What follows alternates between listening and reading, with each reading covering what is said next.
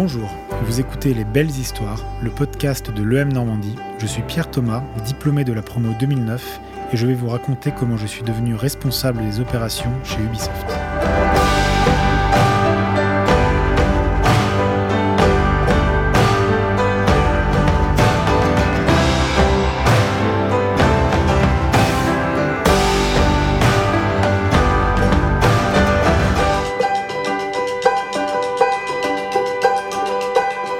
Faire ses armes à l'étranger.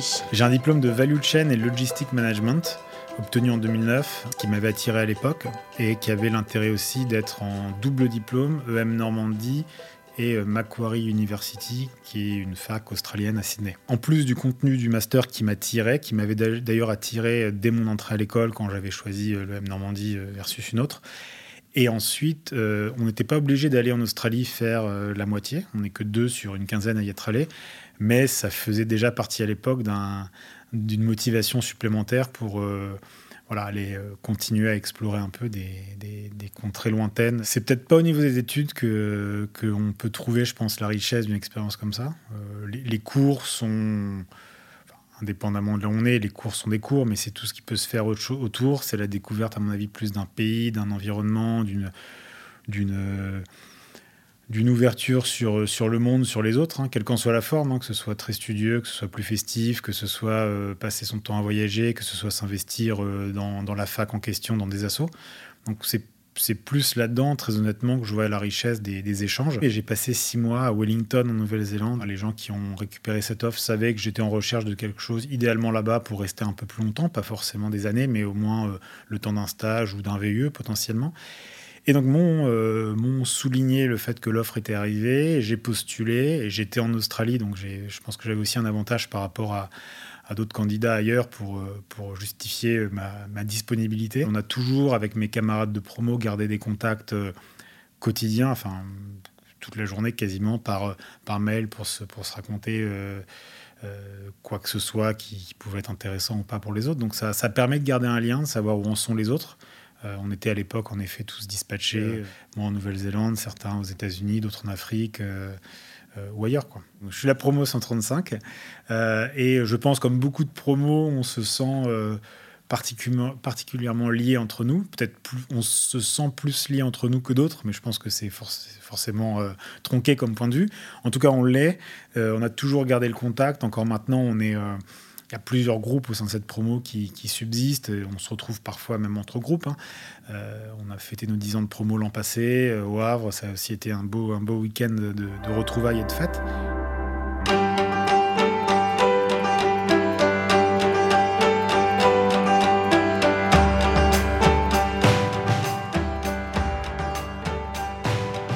Alors l'Australie, ça a été assez particulier parce qu'étant étudiant, j'ai pas énormément fréquenté d'Australiens, de vrais Australiens. J'étais en colloque avec des Français. Euh, on faisait les soirées entre euh, étudiants étrangers. on croisait bien sûr des Australiens, mais ça n'a pas été une immersion, disons. On, parlait tous déjà bien anglais à l'époque et l'Australie mélange déjà euh, énormément les, cultures, les, origines. Donc avoir un accent français a jamais été, a jamais été une peine ou quoi que ce soit là-bas. Euh, en revanche, en Nouvelle-Zélande, ça a été très différent parce que j'ai été très, très immergé dans la culture. Euh, en plus de mon stage qui était pour une entreprise managée par un Français. Donc là, je ne peux pas dire que je parlais pas français, euh, ça nous arrivait au quotidien.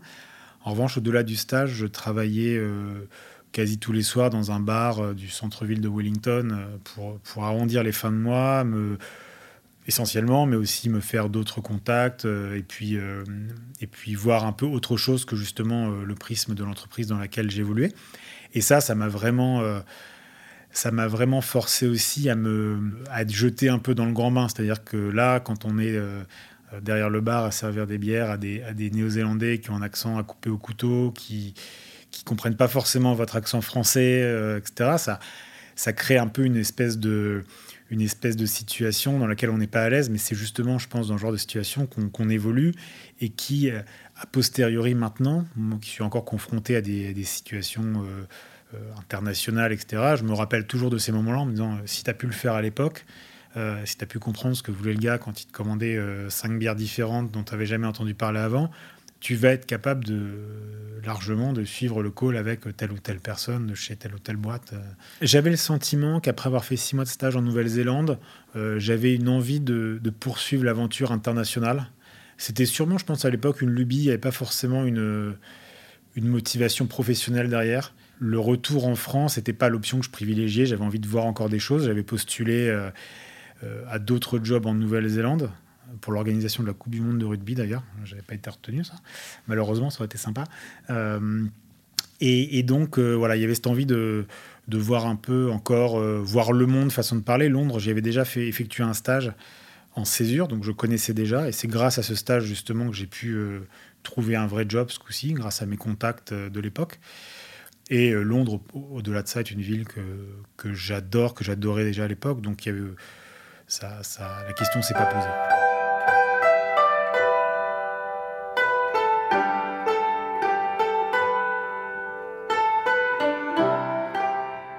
À Londres, je travaillais pour une, euh, une entreprise dans le, dans le tourisme, un tour opérateur, l'équivalent d'un voyageur du monde euh, en France, euh, donc plutôt haut de gamme, qui proposait des voyages de luxe ou un peu à l'aventure aux quatre coins du monde. Et je m'occupe pour eux de leur marketing digital.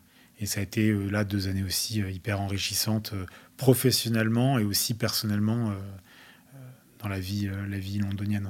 J'ai été en colocation avec un Irlandais, avec des, euh, avec des Australiens, des Néo-Zélandais, enfin toute la, toute la, communauté euh, du Commonwealth qu'on retrouve, qu'on retrouve à Londres à tout va. Et, et ça, c'est pas uniquement anecdotique, ça permet aussi de se de, mieux connaître aussi ces cultures-là et sur le long terme, quand ensuite on est reconfronté à ces cultures-là dans le cadre du travail ou le cadre perso ou autre, de s'en rappeler, d'avoir des, références culturelles communes aussi. La culture, ça prend pas, ça se, ça se, ça se, on s'en imprègne au quotidien en, comprenant les gens. Donc aller voir un match de cricket avec des, Sud-Africains, c'est le seul moyen de comprendre ce qu'est le cricket, euh, comme aller, euh, aller fêter, euh, je sais pas quel, quel événement au pub avec les Anglais dont on n'avait avant pas entendu parler. Donc c'est vraiment là-dedans que qu'aujourd'hui, avec du recul, avec 10 ans de recul, je vois euh, une, vraie valeur ajoutée à ces expériences-là à l'étranger. Je me suis posé la question de dire est-ce que, est que je cherche pas, euh, je reste pas dans mon job à Londres et j'en profite pour chercher autre chose à Londres? Ça a été un concours de circonstances. Euh, j'avais pour le coup fait le tour du job en question dans lequel j'étais. J'avais compris qu'il n'y avait pas d'évolution à, court, court ou moyen terme. C'était une petite structure, donc il n'y avait pas énormément de d'étage hiérarchique, disons. Euh, et, à ce moment-là, j'ai été approché pour, euh, pour un job chez Ubisoft à Paris. Donc je l'ai saisi sans non plus trop me poser de questions. Et voilà, en quelques, en quelques semaines, c'était fait. Ça a été un plaisir euh, aussi à Paris de retrouver des copains de promo. Je me suis d'ailleurs mis en colocation à l'époque avec un de mes très bons copains de promo. Donc ça, ça a aussi aidé à continuer nos, nos belles aventures ensemble.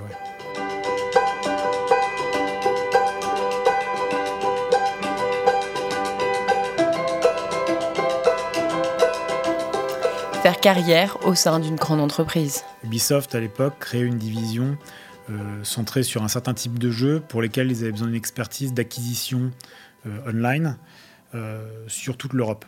Basé à Paris, mais il fallait des experts du marché UK, allemand, espagnol, etc. Donc c'est dans ce cadre-là que j'ai été approché, puisque j'étais français à Londres, je faisais de l'acquisition online.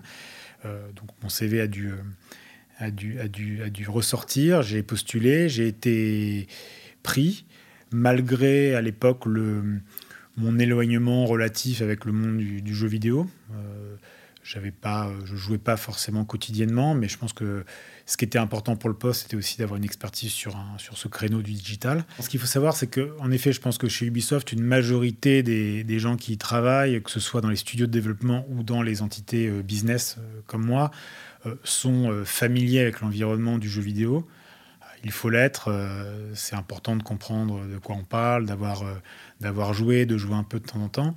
En revanche, euh, c'est pas un critère absolu d'être un gros gamer, comme, comme on dit, pour rentrer chez Ubisoft. Il y en a qui le sont, il y en a qui le sont moins. Après mon expérience au marketing, il y a deux ans, j'ai intégré l'équipe Sales en tant que responsable des opérations, qui est un poste dans lequel je J'utilise énormément ce que j'ai appris au marketing puisque je suis un peu à la croisée des équipes entre sales, marketing et studio de production sur tout ce qui touche à l'offre commerciale, à savoir le prix des jeux, leur date de sortie, euh, les, différents événements d'acquisition qu'on organise sur nos jeux. les, gamers qui nous écoutent comprendront ce qu'est une open beta, une close beta, un free weekend, un soft launch, etc.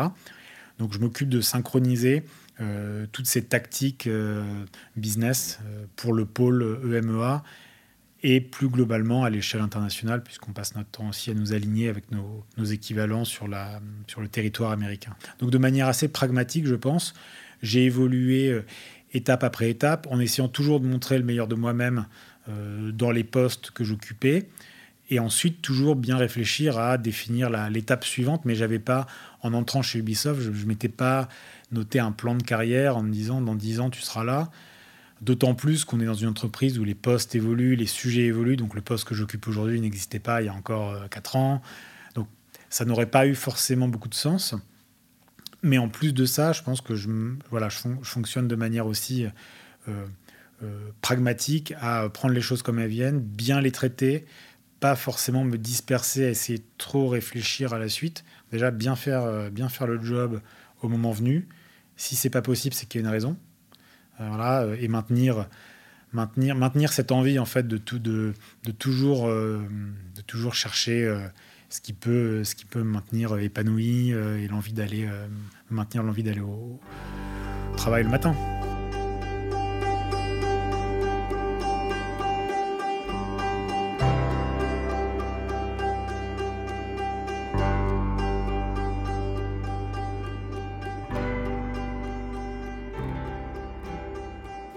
Qui est appréciable chez Ubisoft, c'est qu'on est accompagné euh, par que ce soit le management ou les équipes RH plus formellement sur notre parcours. Et donc régulièrement, ça permet de faire le point sur, sur ce, justement ce qui nous plaît, ce qui nous plaît pas, là où on se voit, là où on se voit pas forcément. Et donc, il n'y a pas forcément une, une compétition euh, euh, claire et nette en disant vous êtes trois, il y a un poste. Quoi. Il y a des postes qui se créent, des équipes qui évoluent. Donc je pense que parmi euh, les gens que j'ai connus qui sont encore chez Ubisoft, euh, tout le monde est très épanoui à son poste, même si on n'a pas eu à tel moment forcément euh, le poste qu'on voulait ou que le, copain a, obtenu. J'ai tous les jours l'envie de et bien faire et de faire plus et de mieux faire et, d'apporter d'apporter à, à, mon équipe, d'apporter à Ubisoft, d'apporter aux projets sur lesquels je travaille. cette envie, elle vient, je pense, de de, de l'environnement de travail qui est, qui est agréable, qui est très pro. Euh, on a beau être dans une boîte de, de gaming, euh, les gens sont extrêmement professionnels, euh, que ce soit encore une fois dans les studios de développement ou dans les entités business. Et donc voilà, je pense que c'est ce qui. Je pense que quand le, quand le manque d'envie se ressent, c'est là qu'il faut peut-être se poser des questions. De, de toujours justement voir quel est le positif qu'on peut ressortir d'une expérience il y en aura. Il euh, n'y a pas forcément euh, un plan de carrière établi. Alors certains le font, d'autres le font pas, mais même s'il n'est pas fait, il se fera naturellement justement de par l'apprentissage sur soi-même, de ce qui, ce qui nous plaît, ce qui nous plaît moins. On a tous dans ma promo des exemples de, de déconvenus, je sais pas, de recrutement, d'un stage qu'on n'a pas eu, d'une place qu'on n'a pas eu dans une dans une fac partenaire ou autre. Parfois, savoir un peu se laisser porter et se dire bon bah voilà, ça ira, ça ira, on verra. C'est pas forcément ce que je voulais, c'est pas le stage que je voulais, et bah ça se passera bien. Et je pense que finalement, dix ans après ou 20 ans après, on n'est pas forcément euh, si loin de, là où on aurait été euh, si on avait pris l'autre l'autre chemin. Je pense qu'à la fin, encore une fois, ça revient un peu à, cette notion d'envie. Si on a envie d'évoluer, si on a envie d'aller vers un, objectif professionnel, que ce soit en entreprise, que ce soit euh, par la création d'une entreprise, que ce soit par un projet associatif ou autre, ça, naturellement, ça viendra. Ça viendra peut-être plus tard, ça viendra sous une forme différente, mais ça viendra. Euh, moi, je l'ai vécu personnellement euh, en, quand je cherchais un stage de césure, où j'ai pas, j'ai eu deux refus avant de trouver euh, le troisième qui était le bon et qui euh, m'a par la suite, par ricochet, ouvert d'autres portes. Je ne ferais pas aujourd'hui ce que je fais si j'étais pas rentré euh, en stage au Club Med à Londres en année de césure, par exemple, parce que ce stage m'a ouvert des portes à la sortie après de l'école, qui m'ont permis d'être recruté chez Ubisoft, etc. etc. Donc, alors qu'il n'y avait pas forcément de lien entre un stage au marketing au Club Med euh, en césure et, ce que je fais maintenant euh, dans le jeu vidéo à Paris. Croire en soi et continuer d'avoir envie.